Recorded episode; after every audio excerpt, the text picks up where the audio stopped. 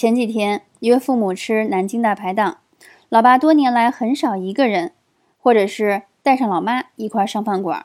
他以为这真的是一家为平民服务的大排档，对于饭馆的氛围很喜欢，热闹不喧哗，让人放松没压力。饭菜也符合南方人口味儿，虽然最近放的盐有点多了，但还是鲜甜口为主。人均五十块钱，我请客。他也没有特别舍得，没有点任何贵点的菜。他不知道餐厅会提供一个大竹筐让客人放包，惊讶地问我：“出门吃饭为什么要带一个大筐子呀？”我赶紧地跟他解释。他很惊奇，居然手机扫码就可以点菜和付款了。他说从来没有见过麻辣香锅，他以为是火锅的一种，约我们下次一定要吃一次。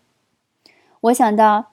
即使人身在北京这个大都市，也仍然有很多没有接触过的新鲜事物。记得小时候，父母在收入不错的时候，偶尔会带我和奶奶一起到崇文门的马克西姆餐厅，接触他们心中的高档消费。现在父母老了。